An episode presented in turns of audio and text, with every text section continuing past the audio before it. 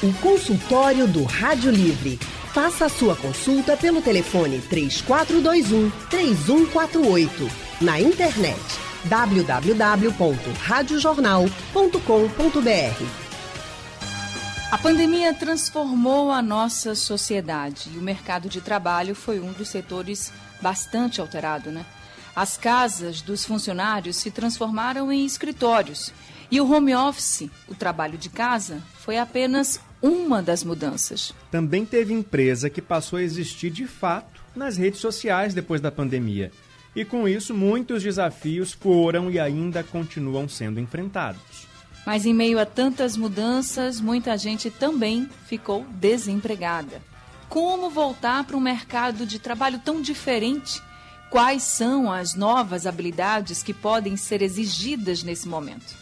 Para explicar tudo para a gente, vamos conversar com a especialista em gestão de pessoas, instrutora do SENAC e também psicóloga clínica e organizacional, Jéssica Acioli. Jéssica, boa tarde. Seja bem-vinda ao nosso consultório. Boa tarde a todos. Obrigada por estar aqui. Obrigada a você, Jéssica. Muito boa tarde para você. Seja bem-vinda ao consultório do Rádio Livre. E para você que está nos ouvindo agora, que perdeu o emprego ou que está enfrentando todas essas mudanças, você pode participar com a gente, mandando mensagens pelo nosso painel interativo, enviando áudios também pelo nosso WhatsApp 99147 8520. Ou, se preferir, você pode ligar aqui para a Rádio Jornal e falar ao vivo com Jéssica para tirar todas as suas dúvidas. Jéssica, eu vou começar falando com você sobre essas mudanças né, na forma de trabalhar que exigiram das empresas e também, principalmente, dos funcionários muita adaptação. Então, antes, por exemplo, a formação acadêmica e a experiência técnica eram critérios de contratação. Mas depois de, dessa pandemia, de tantas alterações no mercado, você acredita que elas vão continuar sendo realmente os, os critérios principais, esses vão continuar sendo os critérios principais, ou vão ter outros, né? O que mais as empresas vão buscar nos candidatos à contratação? Eles vão continuar, mas vão ter outros, né? Uma das coisas que a gente vê mais nas pesquisas, com outros especialistas, é que realmente vai se avaliar a questão da inteligência emocional desse profissional. Né? Cada vez mais a gente vê como o profissional capacitado, ele consegue muito mais espaço dentro desse mundo do trabalho, mas ele precisa hoje primordialmente trazer habilidades, trazer competências que demonstrem à empresa que ele sabe trabalhar sob pressão. Esse momento da crise, ela trouxe muita readaptação ao momento de trabalho e isso vai ser muito exigido. Eu diria que a partir de, do momento em que iniciou a pandemia e principalmente após essa grande crise da pandemia.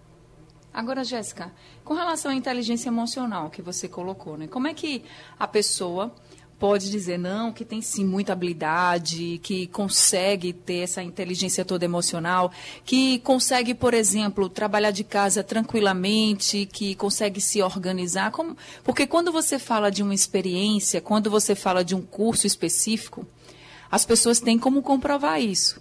Quando você diz, ah, você consegue se adaptar bem a essa nova realidade, você não tem como comprovar, o funcionário não tem como comprovar, né? Então, como é que vai ser pra, também para quem está se candidatando à vaga? Hoje os processos seletivos eles também se readaptaram. Hoje a gente tem avaliações psicológicas e plataformas específicas para fazer essa verificação e monitoramento. Então, quando o candidato ele hoje já vai fazer a entrevista, a entrevista já é de forma remota. Né? Então, a gente fala que precisa se ter toda uma organização dessa postura desse profissional, do que ele vai falar, como ele vai manter esse comportamento durante essa entrevista online e principalmente durante essa testagem.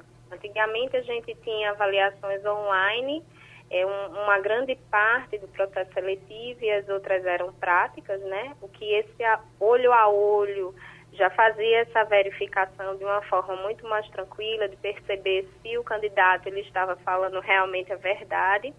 E hoje, sem essa possibilidade direta desse contato olho a olho, as empresas elas estão investindo de uma forma muito maciça nessas plataformas e nos profissionais da área de saúde e da psicologia que vão poder fazer essa análise. Então não é só dizer que tem ou que vai fazer.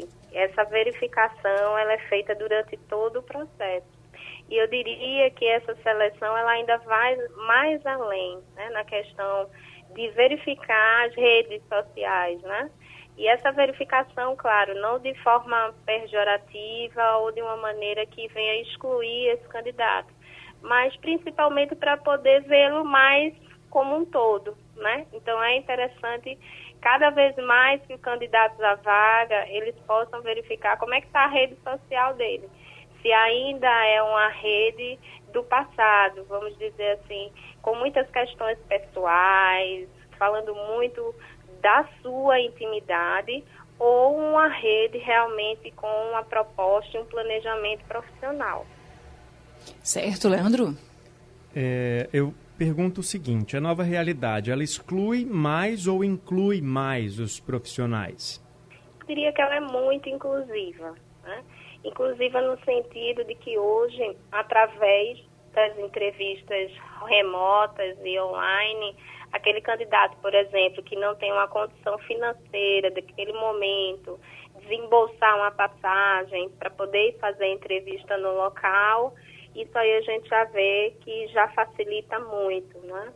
Mas aí a gente pode ter aquela grande dúvida, mas a internet, a internet é uma internet que não pega na minha casa, eu não tenho celular, e é justamente aí onde a gente já começa a avaliar as questões da inteligência emocional, da resiliência mesmo do candidato, do se virar realmente nos 30, de buscar, seja o celular do vizinho, seja a internet do amigo, e se candidatar a essa vaga e realmente mostrar que tem condição, sim, de continuar atuando nesse mundo do trabalho.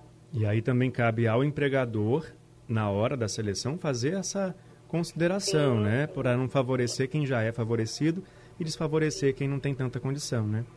É, Leandro, a gente tem visto muito isso acontecer, né? As empresas elas estão tendo esse cuidado de fazer essa verificação junto com o candidato de qual seria o melhor horário, qual seria a melhor ferramenta que ele poderia instalar no seu celular ou computador para que aconteça realmente essa entrevista de uma forma bastante tranquila. Anne?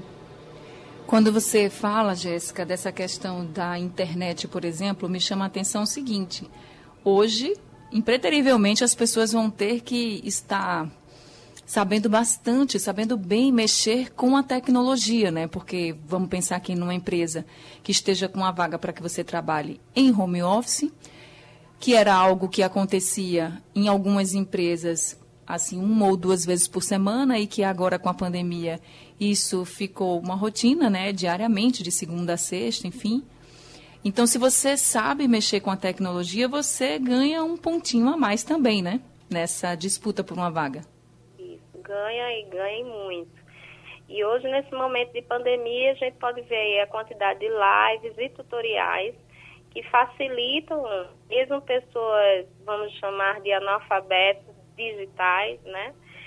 Mas a gente vê aí possibilidade sim de aprender. Não é algo difícil hoje, até a forma de educação, né? A gente vê que foge um pouquinho daquela forma tradicional de ensino. A gente precisa realmente criar, ser rápido, ser objetivo. Então, isso é importante para o candidato, que ele realmente busque, né, que ele realmente interaja no processo e não fique esperando realmente as coisas acontecerem. Agora, Jéssica, no caso de uma empresa que quer contratar alguém para trabalhar em home office, de quem é a responsabilidade, por exemplo, de, do material que vai ser utilizado? É, da empresa, ela vai ter que disponibilizar um notebook, né, um computador para aquela pessoa trabalhar, uma internet, caso a pessoa não tenha, ou isso é de responsabilidade do funcionário, ou, por exemplo, se o funcionário já tem, isso também conta positivamente para ele? Isso é a grande dúvida, né, Anne, de muitos profissionais. Essa responsabilidade é sim da empresa. Né? Às vezes a gente pensa que é, por estar precisando demais de estar nesse mercado de trabalho, a gente às vezes impede de concorrer a uma vaga achando que ah, eu não tenho computador, eu não tenho celular, né? E a partir do momento que essa ferramenta, que é o meu computador, que é o celular, que eu vou precisar usar, a empresa ela tem sim essa responsabilidade de disponibilizar esses recursos e materiais. Eu diria que até a própria internet. Né? A gente vê aí trabalhando de uma maneira remota que muitos colegas de trabalho tiveram problemas em seus computadores e internet e a empresa abriu aí algumas exceções para que o funcionário ele fosse à empresa, pegasse a máquina ou utilizasse uma sala específica, realmente isolado de outros profissionais, mas que o trabalho continuasse. Não foi algo que impedisse o profissional de desenvolver o seu papel. Leandro? A gente estava falando sobre o processo seletivo acontecer de forma remota, né? Pela internet, videochamada. Como se preparar para essas entrevistas remotas? Na época em que isso não era tão comum, a gente sempre trazia essas orientações para os ouvintes, falando que era bom escolher uma roupa adequada e ter uma postura adequada, um conhecimento daquela empresa. Tudo isso está valendo ainda? Tá, tá valendo, tudo mantém. A vestimenta mantém, é, um momento, vamos dizer, o um ambiente adequado se mantém, a busca por entender um pouquinho o que é a empresa com antecedência, isso também se mantém que é que acrescenta nesse momento? Ver se a internet está bacana, né? Para que nesse momento da entrevista não caia ou trave. Então teste, né? 30 minutos antes desse processo de entrevista. Né? Muito cuidado com as roupas, porque às vezes a gente em casa, a gente acaba ficando mais à vontade, a gente reforça bastante essa questão da vestimenta. O local onde você vai fazer essa entrevista, né? Antigamente a gente via muito muitos vídeos divertidos onde o candidato estava fazendo a entrevista e para, aparecia alguém na, na câmera passando, né? Uma vassoura passando, alguém passando, e que faz parte, mas que a gente procure o ambiente mais sóbrio possível, né? Para que esse processo ele possa transcorrer com bastante tranquilidade. Jéssica, muito comum também o processo seletivo incluir a dinâmica de grupo, né? Aquelas entrevistas em que vários candidatos ficam no mesmo ambiente, quando presencial. Agora, virtualmente, isso também está acontecendo. E aí, nesse caso, qual é a orientação? Está acontecendo muito, Leandro. Hoje, seja com uma plataforma como o Zoom ou no próprio, no próprio Google, Google Meet, o Google Hangout, a gente consegue fazer essas divisões de grupos, né?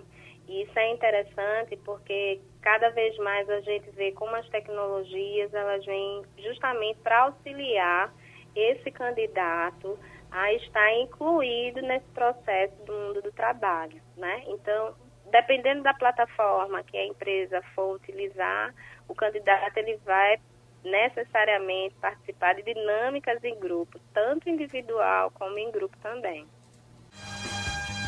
A pandemia do novo coronavírus também trouxe muitas mudanças para o mercado de trabalho. As empresas estão de olho nos profissionais que têm algumas habilidades a mais a partir de agora. Inteligência emocional é uma delas, habilidade com tecnologia é outra. E a gente agora está com o Carlos de Jardim Atlântico para conversar com a gente aqui ao vivo, porque a nossa entrevistada de hoje, a Jéssica, está aqui para ajudar esse novo profissional, essa pessoa que está fora do mercado de trabalho, com as orientações. Ela é especialista em gestão de pessoas, instrutora do SENAC, também psicóloga e clínica, psicóloga clínica e organizacional. Boa tarde para você, Carlos. Boa tarde, Leandro. Boa tarde, Anne. Boa, Boa tarde, tarde, Carlos. Jéssica. Boa tarde. É, a minha pergunta é o seguinte: eu, eu tenho dois filhos. Eu já não faço parte dessa, dessa modalidade. Estou aposentado, mas eu me preocupo muito porque eles, eles trabalharam em home office.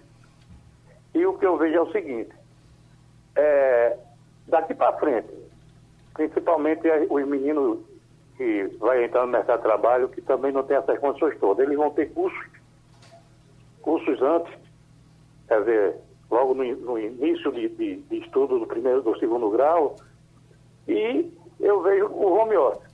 É, as empresas levam uma certa vantagem também, porque eles trabalhando em casa, a energia é da casa, a, a, às vezes até a, o abre e fecha de geladeira, as empresas não diminui também o prejuízo, eles trabalhando em casa. Então, o que eu queria saber é o seguinte, será que vai ter alguma vantagem também para quem trabalha em casa e quem vai fazer esse tipo de serviço e se vão ter curso, porque na minha época a gente tinha um curso profissional antes de entrar na empresa. Hoje em dia nenhuma empresa faz isso, só vocês.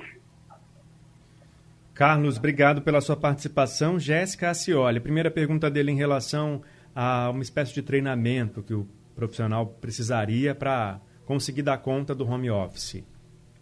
Bom, Carlos, é, a gente, com a crise, a gente teve muitas empresas que foram realmente pegas de surpresa, né? A gente já tinha empresas que trabalhavam de maneira remota, não 100% como hoje, e hoje a gente vê aí a necessidade das organizações se adaptarem.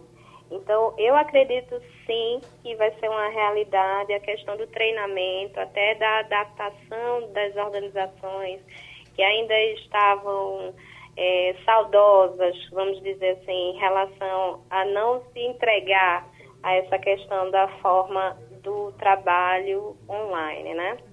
E aí a gente vai se adaptando, realmente se adaptando, porque as organizações, elas têm a ganhar, mas o profissional, ele também tem muito a ganhar. É o que a gente fala hoje como palavra de ordem, é a qualidade de vida no trabalho, né? 54% dos profissionais, eles estão aí bastante tendo a iniciativa de pedir ao chefe de se manter trabalhando em casa de forma remota, seja 50% ou de forma integral. Então, isso é uma realidade, já chegou. É para realmente para esse público que está adentrando no mundo do trabalho e que já está no mundo do trabalho. E né? o, o, Carlos também falou sobre essa questão das despesas dos trabalhadores, porque se você está em casa mais tempo, você vai gastar mais energia, você vai gastar mais a sua água, enfim, aumenta também a despesa doméstica. Nesse ponto, a empresa também vai chegar junto com o funcionário para ajudar? É, é como eu falei, Leandro, tudo é uma questão de adaptação. Né? É, eu acredito que na lei, hoje na lei do trabalhador, isso não era uma realidade. Inclusive, foi uma grande discussão quando se falou dessa questão do trabalhador remoto e trabalhar em várias empresas. E aí vem a crise e mostra para a gente que sim, é possível, a gente pode trabalhar de forma remota. E existe também na lei algo que está em discussão sobre essas questões realmente financeiras. E eu acredito que essa discussão ela vai necessariamente entrar num consenso sim, seja num ganho financeiro ou um ganho de uma outra forma de que seja bom para o trabalhador e bom para a organização mas também acredito que não vai ser nada agora, amanhã. Isso realmente vai ser uma questão de discussão e uma discussão que a gente também precisa, é, enquanto profissional, ter a ciência de que a gente vai poder optar. Né? Nessas grandes mesas redondas de debate, é importante para a gente também se colocar o que vai ser viável para a gente se a gente acredita que está gastando muito mais financeiramente trabalhando em casa, então opta por trabalhar na empresa. Mas ao mesmo tempo a gente tem aqueles outros gastos, que é gasto de gasolina, gastos com lanches extras, com vestimentas, enfim. Então é realmente um momento de conversação, reflexão e entrar num diálogo, seja funcionário empresa, empresa funcionário. Jéssica, obrigado. Anne?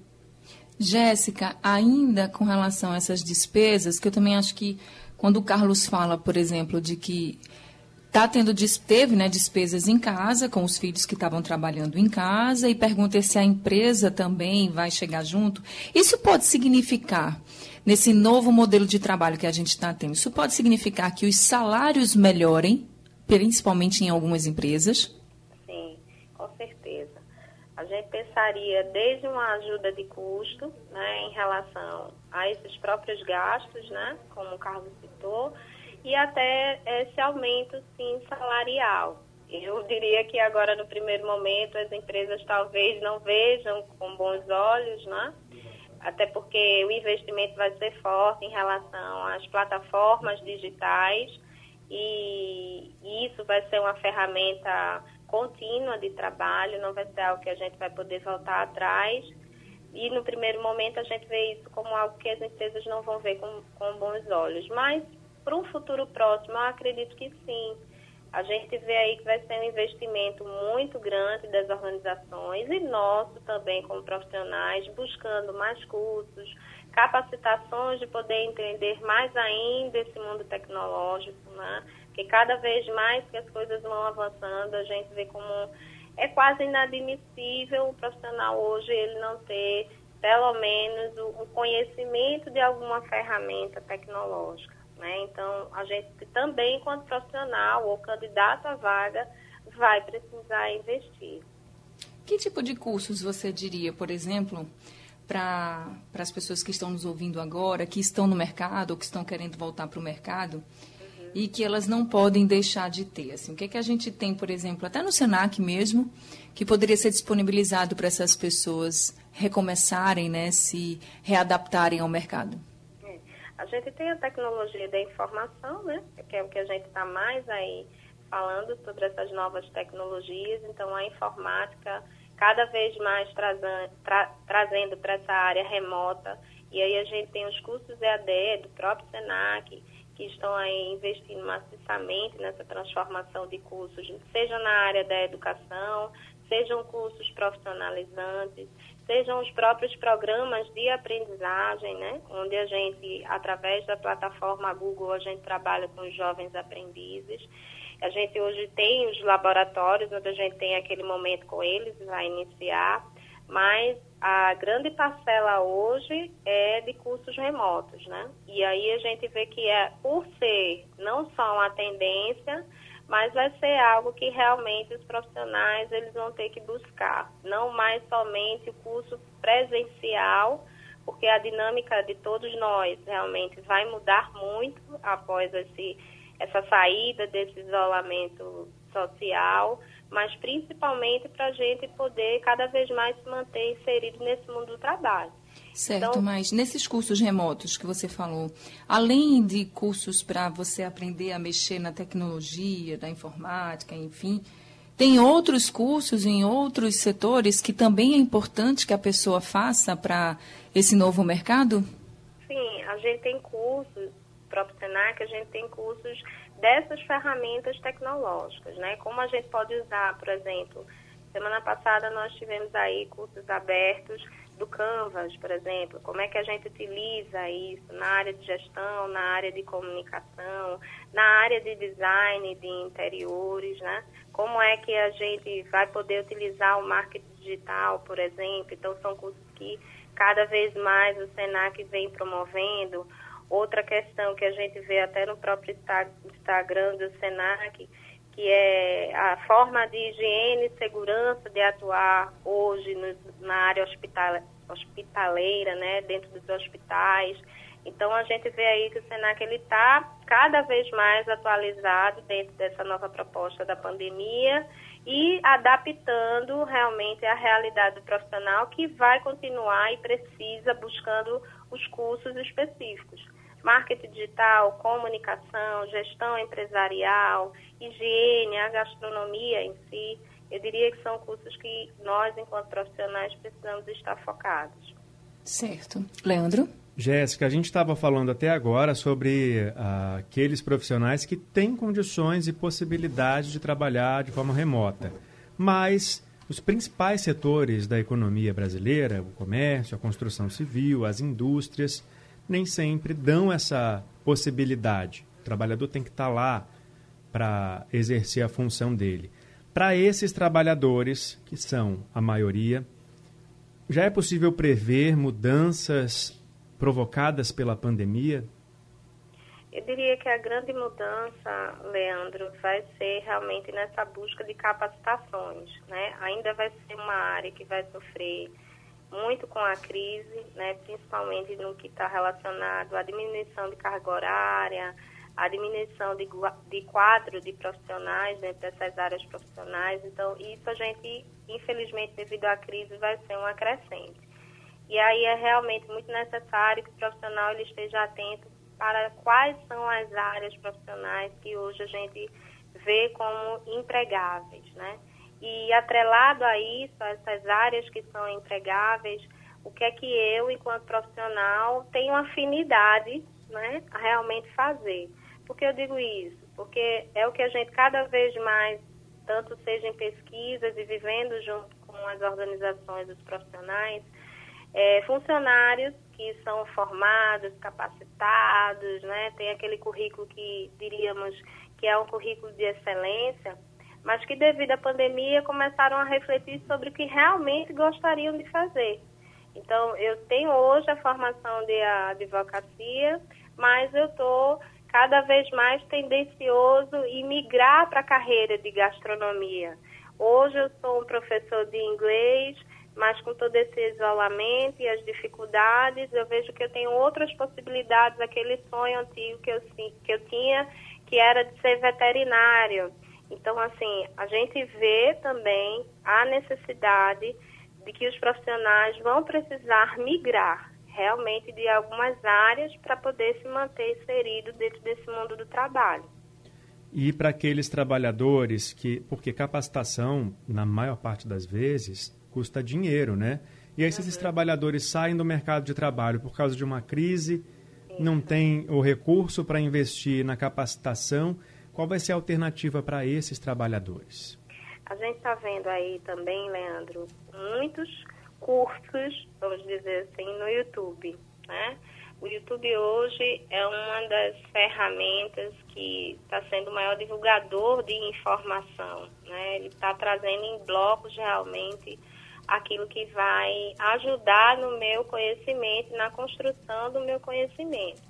Então, se eu não tenho hoje um investimento financeiro para fazer um curso, vamos dizer assim, mais pomposo diante da área que eu queira atuar, vai começando a estudar, vai começando a estudar, seja pelo YouTube, seja pelo Instagram, no próprio Senac, que a gente tem na plataforma do Instagram, mais de 50 aí vídeos que estão falando sobre essa questão da situação financeira, né, nossa educação financeira em si. Enfim, mesmo que eu não tenha financeiramente a estabilidade para investir, mas já vai começando a fazer o seu planejamento de carreira e pesquisando, porque em muitas áreas a gente vê que abre-se cursos gratuitos de curta duração, é claro, mas que vale a pena.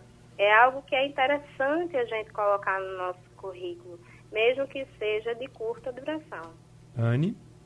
Agora, sabe o que eu fiquei pensando também?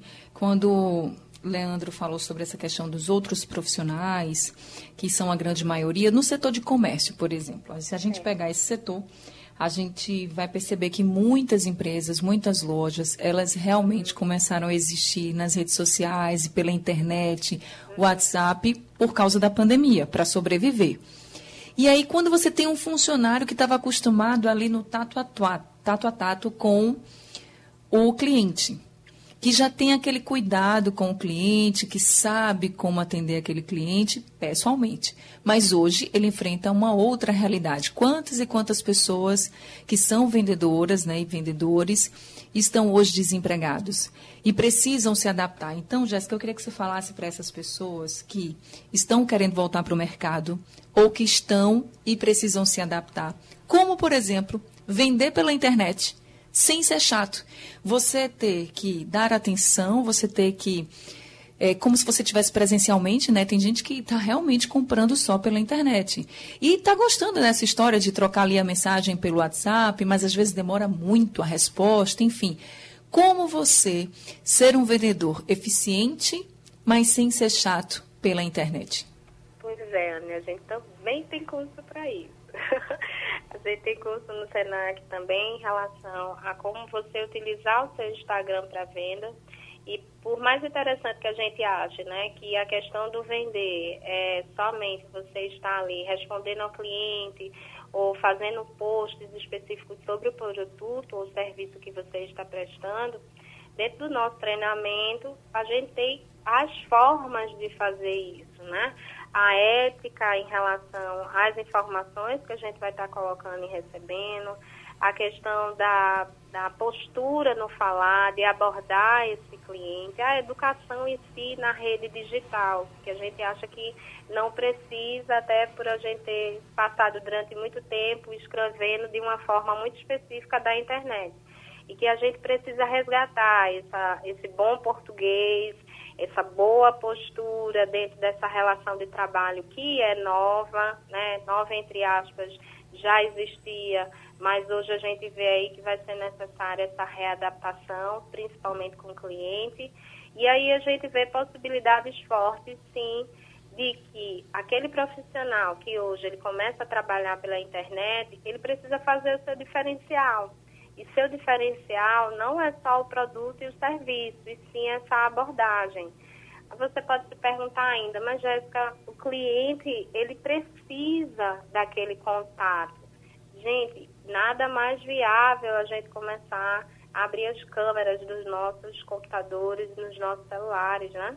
Marcar entrevistas, fazer videochamadas, fazer com que cada vez mais esse espaço de distância ele diminua, porque isso vai ser uma realidade, não vai ser algo mais que a gente vai poder voltar atrás.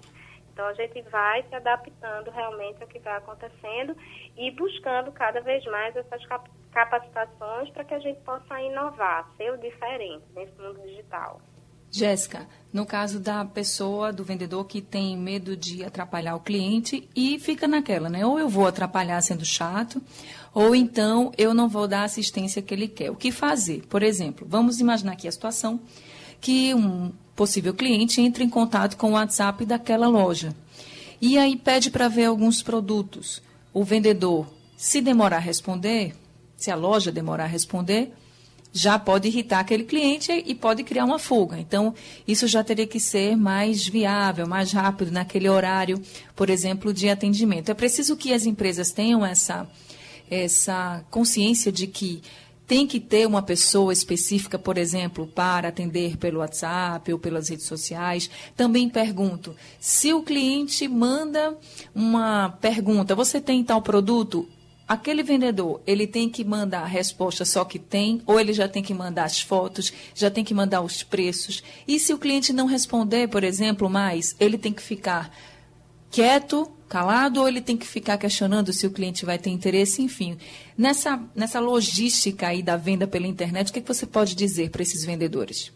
Eu diria que hoje a gente pode utilizar, por exemplo, o WhatsApp Business, né? onde a gente tem respostas já bem blocadas, diríamos, né?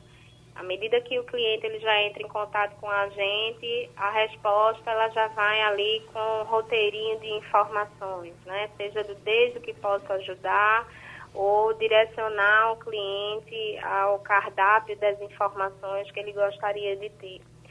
Até o momento em que o cliente ele não responde mais a gente, a gente também precisa deixar um pouco à vontade, né? Mas ao mesmo tempo tá ali monitorando aquele cliente em relação a saber se ele desistiu ou não da compra. Né? O cliente, quando ele está interessado, ele vai atrás, né? E a gente precisa também ter o bom senso de entender que o cliente hoje ele tem um vasto mundo digital de opções, né? Hoje a gente tem muitas empresas trabalhando na forma de vendas de uma forma digital.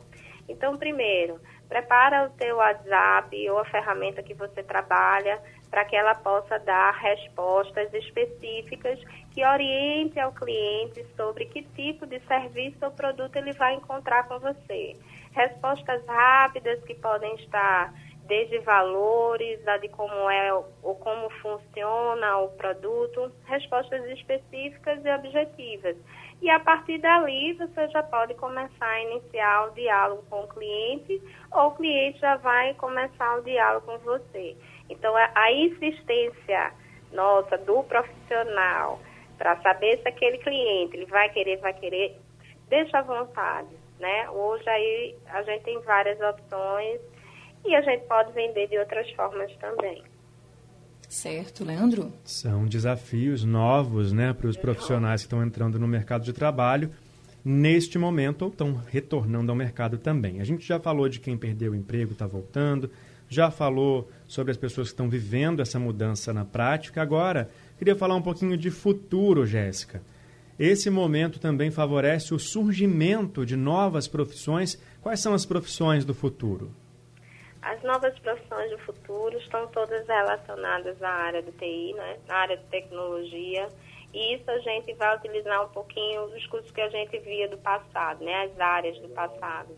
Medicina, eu quero fazer medicina, eu vou precisar ter essa familiaridade com a parte de teleatendimento, eu quero trabalhar com os serviços humanos, com a psicologia em si, também vou precisar manter essa tecnologia atrelada a mim. Então, eu diria, Leandro, que as áreas que a gente vai ver que vão realmente fazer o boom nessa, no mundo do trabalho são justamente aquelas que se readaptarem a essa realidade.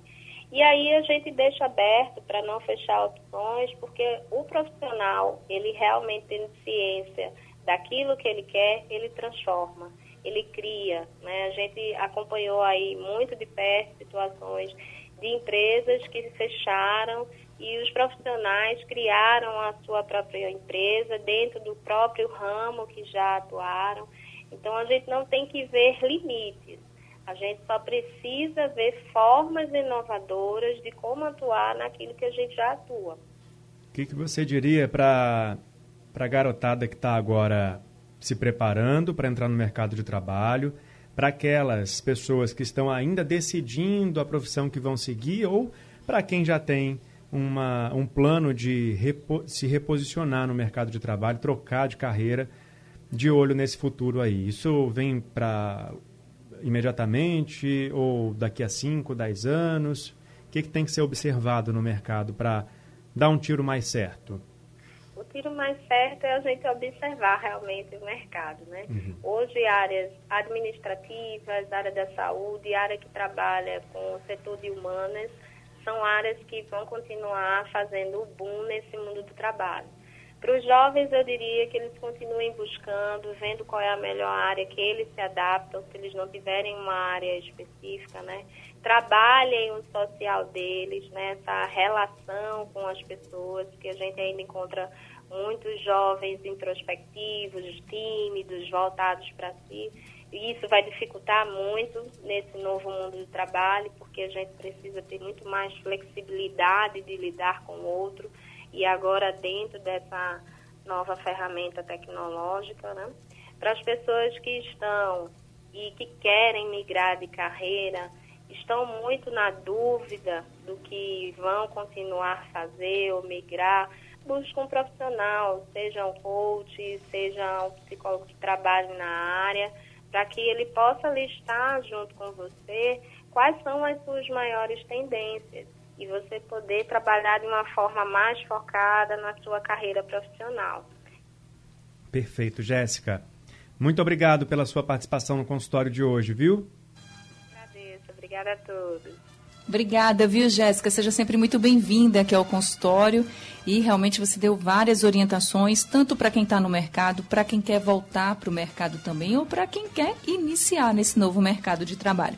São muitos os desafios, mas a gente vai passar por eles sim. É uma readaptação e todo mundo tem que se preparar para essa nova realidade. Se você não conseguiu acompanhar todo o consultório, daqui a pouquinho ele vai estar disponível no site da Rádio Jornal e também nos principais distribuidores de podcast. Além disso, também vai ser reprisado o nosso consultório durante a madrugada aqui na programação da Rádio Jornal. Sugestão ou comentário sobre o programa que você acaba de ouvir, envie para o e-mail ouvinte@radiojornal.com.br ou para o endereço Rua do Lima 250, Santo Amaro, Recife, Pernambuco.